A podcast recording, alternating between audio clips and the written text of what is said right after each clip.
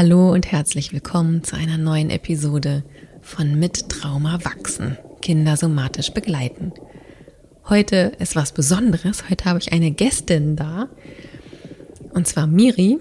Miri und ich kennen uns von Instagram. Sie folgt mir, ich folge ihr. Und Miri ist Pflegemama und hat seit drei Monaten mit ihrer Familie ein Pflegekind, den kleinen Sonnenschein, die kleine Sonne. Und ja, wir unterhalten uns ein ganz kleines bisschen über ihren Alltag. Wir bekommen einen kleinen Einblick in das Ankommen der kleinen Sonne, in die Herausforderungen, die das Leben mit einem Pflegekind manchmal so mit sich bringen kann. Die Herausforderungen mit Pflegekindern oder auch mit gefühlsstarken Kindern oder mit traumatisierten Kindern, die sind manchmal ganz schön groß für Eltern und Lehrkräfte und ErzieherInnen etc. Und viele Menschen buchen ja Kurse bei uns, um das theoretische Wissen über das Nervensystem zu bekommen und fangen dann an, dies in der Praxis umzusetzen und merken dann, oh, das ist ja äh, nicht nur Theorie, sondern da ist ja jetzt hier die Praxis und da klappt das manchmal alles gar nicht so, wie ich mir das vorstelle. Und deswegen haben wir nämlich zum Beispiel in, bei Helper Circle die Mentoring-Gruppe eröffnet, gegründet oder ja, stellen sie zur Verfügung, wo ja, es ist eine kleine Gruppe, in der einmal im Monat für drei Stunden am Samstag Menschen zusammenkommen, die mit Kindern zusammen leben oder arbeiten und gerne das Nervensystemswissen genauer anwenden möchten und ja, da eben Begleitung auch bei haben möchten. Und spezielle Fragen haben und manchmal quasi ihre Fälle, also die Kinder vorstellen. Ich habe da ein Kind, das verhält sich so und so und ich habe schon das und das probiert und das hat mehr oder weniger gut oder nicht gut funktioniert oder das macht das und das mit mir. Es triggert in mir irgendwie was Altes. Was kannst du da noch mal was zu sagen, Kati? Oder dann gibt es ja auch noch die anderen Gruppenmitglieder, die wahnsinnig viel Kompetenz mitbringen. Und so, ja, jeder, jede Person, die dort in dieser Gruppe ist, immer wahnsinnig erfüllt und mit neuem, mit neuen Impulsen, neuen Sichtweisen, neuen Blickwinkeln auf das begleitende Kind wieder nach Hause geht. Also das Ganze findet online statt. Und die nächste Mentoring-Gruppe, die fängt Anfang September an. Und wenn du Lust hast, mit dabei zu sein, dann schau gerne bei uns auf die Webseite. Den Link packe ich in die Show Notes rein und stoße gerne noch zu uns. Wir freuen uns. Und jetzt wünsche ich dir erst einmal, ja, viel Spaß beim, ich sag mal, Mäuschenspielen bei Miri und ihrer Familie. Hallo Miri, ich freue mich total, dass du heute mit mir hier im Podcast sitzt und wir einfach ein bisschen quatschen miteinander. Und wir kennen uns ja selber gar nicht so wirklich, wirklich. Wir kennen uns von Instagram. Ich folge dir, du folgst mir. und wir haben jetzt gerade das erste Mal in echt miteinander gesprochen. Und vielleicht magst du dich den Hörern und Hörerinnen einmal vorstellen. Ja, sehr gern. Ähm, ja, ich bin Miri und ich habe mich total gefreut, ähm, dass du mich gefragt hast. Ähm, ja, ich bin Physiotherapeutin und ähm, ich bin auf Instagram eigentlich und schreibe da vor allem über Gefühle, würde ich sagen. Ähm, über mein Leben mit äh, ganz verschiedenen Kindern, die ich inzwischen an der Hand und im Herzen habe. Genau. Genau, und das, was mich in letzter Zeit auf deinem Kanal, ja, auch immer wieder hat hängen bleiben lassen in deinen Stories, ist tatsächlich das Leben mit eurem Pflegekind. Und ähm, es gibt noch ganz viele andere ja, Themen, über die ich mit dir gerne sprechen würde. Aber ich glaube, den Fokus heute würde ich gerne auf euer Zusammenleben mit eurem Sonnenschein ähm, legen. Ja. Und vielleicht magst du mal erzählen, wie es dazu gekommen ist. Ja, genau. Ähm, also wir wollten schon seit vielen Jahren Pflegeeltern werden und ich werde oft gefragt, warum und weiß gar nicht so richtig warum. Das war einfach schon immer in unserem Familienbild drinne, dass irgendwann ein Pflegekind zu uns gehören wird. Und ja, dann haben wir vor vielen Jahren auch diese ersten Seminare gemacht und uns informiert. Und dann kam aber so ein bisschen unsere eigene Familie erstmal dran. Und ja, vor ziemlich genau einem Jahr haben wir uns dann wieder neu registrieren und zulassen, zulassen lassen. und ähm, ja, dann hatten wir auch äh, direkt bei diesem äh, Hausbesuch, den man da immer am Anfang hat, wo nochmal geguckt wird, wer sind die denn, wie wohnen die denn, ähm, so eine beispielshafte Vorstellung von einem Kind, wie könnte sowas aussehen, wenn man ein Kind vorgestellt bekommt. Und da wurden uns oder wurde uns ein Kind vorgestellt. Ähm, und ich war sofort Feuer und Flamme, obwohl es nur ein Beispielkind war. Und ähm, als die Frau dann ging, hat sie gesagt, ja, das war jetzt gar nicht so ein ähm, Beispiel nur, sondern das ist ein tatsächliches Kind, das gerade wirklich eine Familie sucht und vielleicht rufe ich sie ja an und sie wissen dann schon, von wem ich rede. Und ich habe natürlich ganz aufgeregt gewartet, aber der Anruf kam leider nicht. Beziehungsweise kam er doch, nämlich ein Jahr später, vor drei Monaten, ähm, dass dieses Kind jetzt wieder eine Familie sucht und ob es jetzt endlich bei uns ankommen darf. Hm. Und so kam die Sonne zu uns, genau. Ja, ah ja, das impliziert schon so ein bisschen von dem, was du erzählst, dass ja, eure kleine Sonne schon eine kleine Wegstrecke hinter sich gebracht hat und ein ja. bisschen Geschichte mit sich bringt. Ganz genau. Ähm, sie ist jetzt 20 Monate und ähm, hatte leider schon einige Bindungsabbrüche hinter sich und ähm, ja, das macht natürlich die Eingewöhnung und das Aneinandergewöhnen und das Ankommen hier nicht ganz so leicht. Wie macht sich das bemerkbar? Was, wie würdest du das beschreiben? Also uns wurde so ein bisschen prophezeit und vorausgesagt, äh, dass die kleine Sonne ein ziemlich ähm, ja, energiereiches Kind ist, das ähm, viele Katastrophen mit sich bringt. Und dann kam sie hier an und sagte eigentlich gar nichts mehr. Und das hat alle ziemlich ähm, verwundert und auch ein bisschen erschüttert, weil sie quasi eben nicht mehr ähm, protestiert hat, sondern wirklich ähm, stumm geschalten hat. Sie hat sich die ersten sieben Wochen eigentlich über nichts beschwert, äh, hat keine Sorgen gezeigt, hat auch keinen Verlust gezeigt. Also sie hatte ja dann schon wieder eine Trennung von ihrer vorherigen Familie. Und ähm, ja, da hätte man einfach erwartet, dass da Ängste kommen, dass da Traurigkeit kommt oder Wut kommt, irgendwas. Aber es kam eben gar nicht. Sie hat es einfach hingenommen und mhm.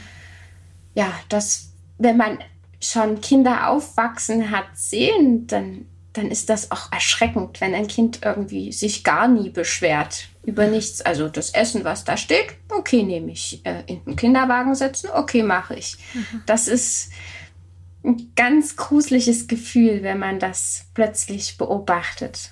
Also ganz angepasst und ja. also wenn wir mal bei den Über Überlebensimpulsen gucken, ganz viel Unterwerfung wahrscheinlich auch. Also ja, also ähm, uns wurde das immer ganz gut gesagt. Ähm, oder manche fragen ja dann so, ist sie gut angekommen? Und dann hieß es immer so, ach, wenn sie gar nicht schimpft und gar nichts sagt, dann ist sie doch gut angekommen, dann ist ja alles super. Aber so war es eben gar nicht, weil sie war total im Überlebensmodus eigentlich. Ne? Mhm. Für sie war das nicht ankommen, sondern, oh Gott, was passiert jetzt? Ja, ganz viel Erstarrung wahrscheinlich auch und diese neue, diese neue Welt, die ja schon erstmal für so ein 20 Monate altes Kind wahrscheinlich schon relativ furchteinflößend, auch wenn ihr natürlich total nett seid, aber erstmal alles neu. es ist ja wirklich wie auf einen neuen Planeten kommen. Genau, ich muss dazu sagen, dass sie vorher in einer äh, sehr, sehr ruhigen Familie und auch ähm, ganz alleine war, also ein Einzelkind. Und dann kam sie zu uns mit zwei Kindern und Hund und hier war immer was los. Also das war für sie auch ein Weltenumbruch. Ne? Mhm. Nicht nur eine neue Familie einfach, sondern eine ganz neue Familie, die ganz anders ist, wo auch Dinge ganz anders gelebt werden. Also jede Familie hat ja so ihren ihren Lebensstil, ihre Abläufe, wie sie einfach sind als Menschen. Und für sie war das plötzlich eine völlig neue Welt, mhm. die in mancherlei Hinsicht total cool war. Also mit den Jungs hat sie, ähm, also wir haben zwei Söhne, mit denen ist sie sofort dicke gewesen und, und wollte da auch hinterher. Die waren so ein bisschen ihr Motor hier. Cool. Und ja, aber eben auch dass immer was los ist, immer laut. Und dann mhm. war ja schon diese Umgewöhnung überhaupt anstrengend und die Situation und dann noch viel los. Also sie hat die erste Zeit wirklich extrem viel geschlafen einfach, weil dann irgendwann musste sie ausschalten und hat dann geschlafen. Ja, war super, dass sie das konnte. Ja, das ja. war das Gute. Ja. Ähm, ja, von außen sah es halt so aus, als wäre sie das liebste und perfekte Kind, aber innen drinne war halt was ganz anderes los. Mhm. Und wie hast du das gemerkt oder wie merkst du das? Ich kann das ganz schwer beschreiben, weil man hat es wirklich nicht gesehen. Sie hat gelächelt und, und war fröhlich und lieb und hat auch geschäkert. Und wir haben es aber teilweise ein Ding gemerkt, wo man wusste, jetzt muss sie doch weinen. Und sie hat aber gelacht. Mhm. Und man sieht es auch, ähm, also wenn man mal so ein Kind gesehen hat und genauer hinsieht, sieht man das auch im Gesicht. Das ja. sieht richtig tief unglücklich aus. Mhm.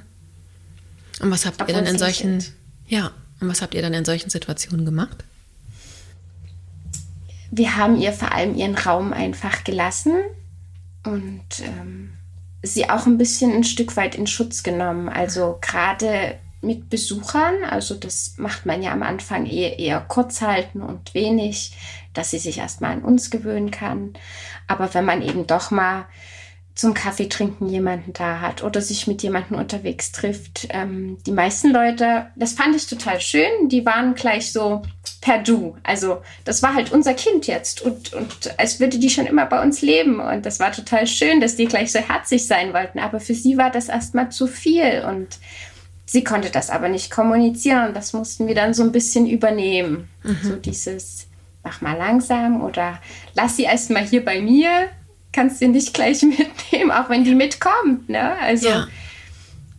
das kann die dir gerade nicht sagen, was die wirklich will. Und wir waren dann so ein bisschen die Dolmetscher. Ja, ja, wie wichtig, ne? Also ich meine, das seid ihr ja für eure Bauchkinder auch Löwinnen ja. und Löwen. äh, vor den anderen Menschen, die Kinder immer angrabbeln wollen. Und, ja, ja. Und das ist bei einem Pflegekind mit so einer Geschichte, also mit solch, so vielen Bindungsabbrüchen, einfach total wichtig, dass es da jemanden gibt, der die dafür sorgt, dass dieses Kind auch vor anderen einfach auch geschützt wird und vor zu vielen Eindrücken. Ja.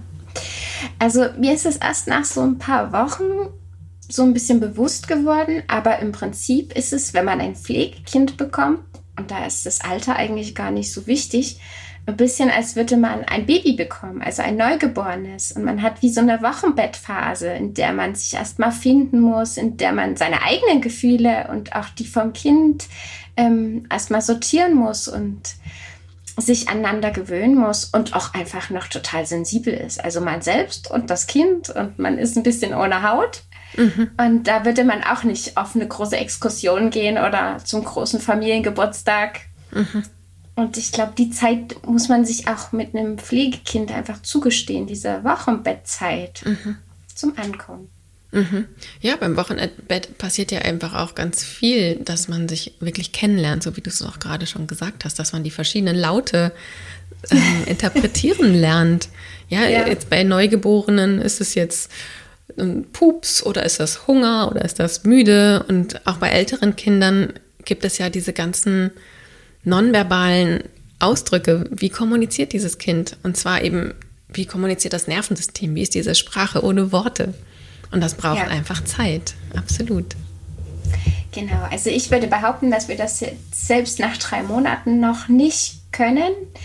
Ähm, man muss auch einfach sagen, also sie ist 20 Monate, aber uns fehlen ja nicht nur die 20 Monate, sondern auch die Schwangerschaft, in mhm. der man sein Kind schon kennenlernt, in dem man mhm. schon weiß, ähm, wer ist denn dieser kleine Mensch und was will der denn, wenn der einen bestimmten Laut macht. Ne? Und sie kann auch noch nicht sprechen, das kommt noch dazu.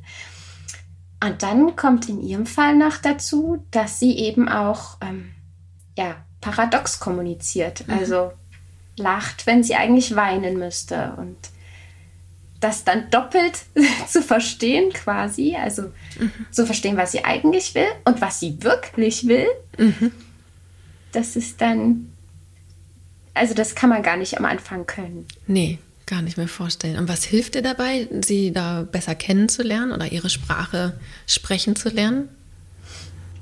Äh, ich glaube, also ich habe jetzt inzwischen einfach gemerkt, dass man das halt nicht gleich kann und dass man das auch akzeptieren muss, dass man einfach immer mal falsch liegt und mhm. dass man da mit dem Kind Geduld und Verständnis haben muss, aber auch mit sich selber. Also, mhm.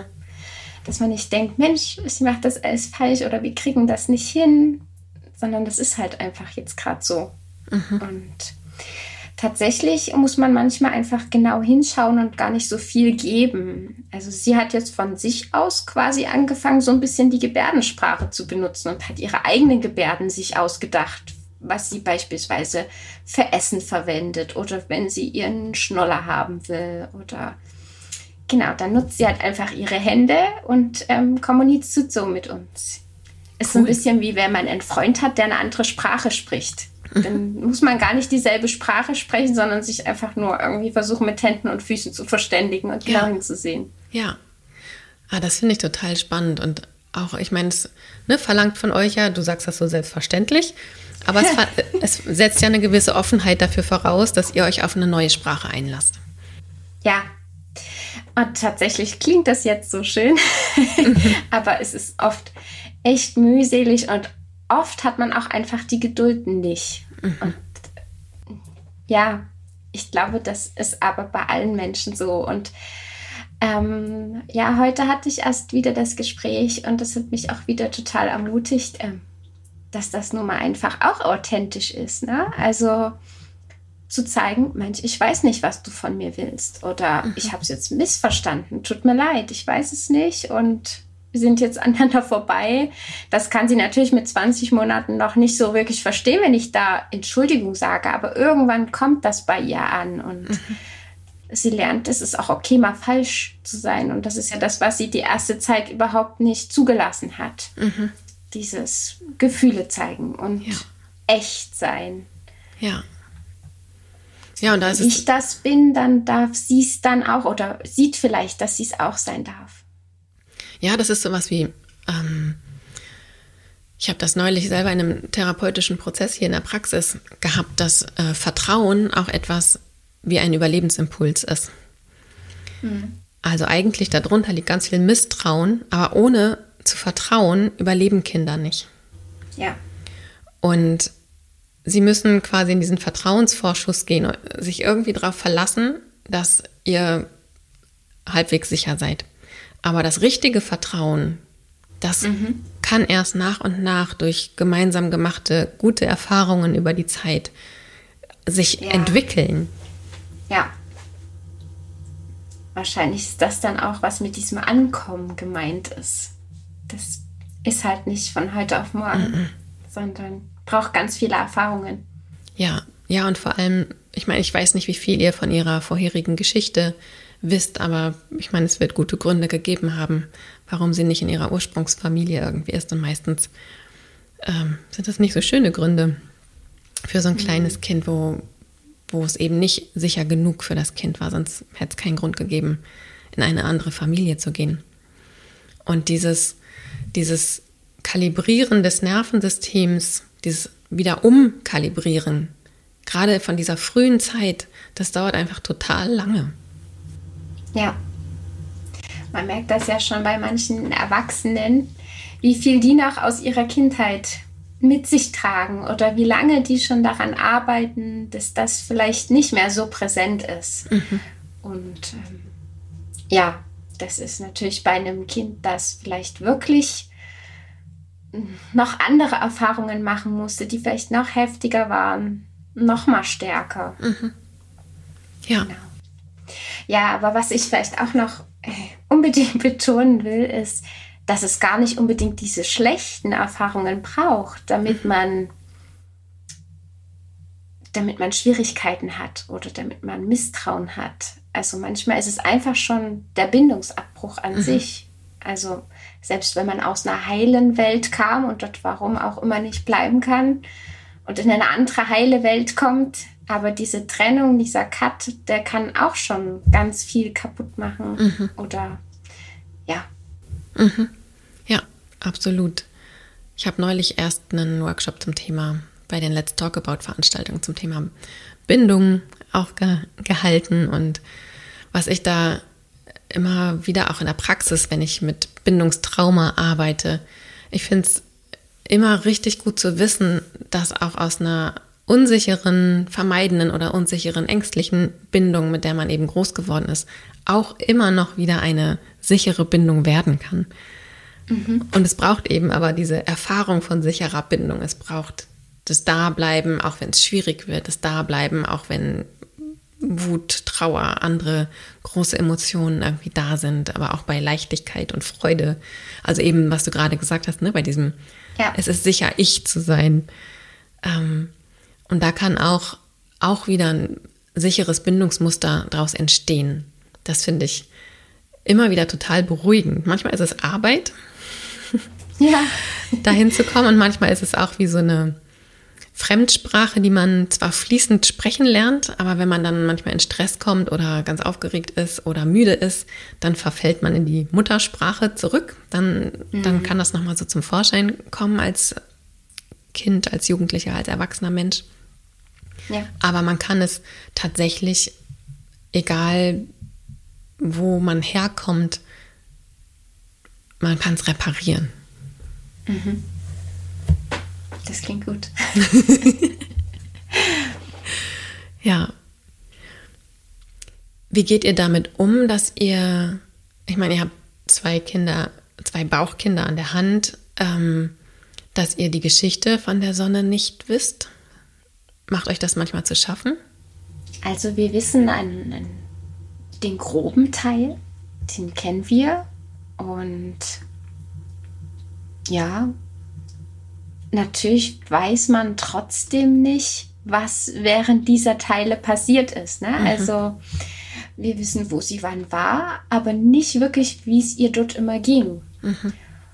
Und also ich muss sagen, dass es mich ein bisschen erschrocken hat tatsächlich, als sie hier war und ich sie kennengelernt habe, wie sie doch ist. Also wie viele Probleme sie mitbringt, mhm. weil ich erwartet habe, als ich die Geschichte gehört habe, dass es nicht so schlimm sein kann. Mhm. Auch wenn das natürlich trotzdem schlimm ist. Und, aber das hat mich so ein bisschen auch wütend gemacht irgendwie, weil ich dachte, das darf doch nicht sein. Also warum ist das denn jetzt so? Das, das hätte doch nicht sein müssen. Mhm. Und dieses Vermeidbare, das macht mich ja, richtig wütend. Und immer wenn sie dann mal etwas hat, ähm, wo sie eben dieses Verhalten zeigt, dann bin ich immer so hin und her gerissen zwischen, ja, du bist halt so und du hast deinen Grund so zu sein und Mensch, das hätte doch nicht sein müssen, dass die jetzt so sein muss. Also, das, ja, das finde ich ist das Schwierigste. Mhm. Für mich. Ja, das beides so zu halten. Ja. Ja. Also, beispielsweise, ähm, also Kinder haben ja immer, man spricht ja immer von Herkunftsfamilie. Ähm, und tatsächlich bin ich beispielsweise mit der Herkunftsfamilie im Reinen. Also für meine Gedanken denke ich, okay, ähm, sicher gab es einen Grund, warum sie wegkam, aber die haben ihr Bestes gegeben und die geben immer noch ihr Bestes. Und ich kann mich total in die einfühlen, warum auch immer. Und das ist auch gut so.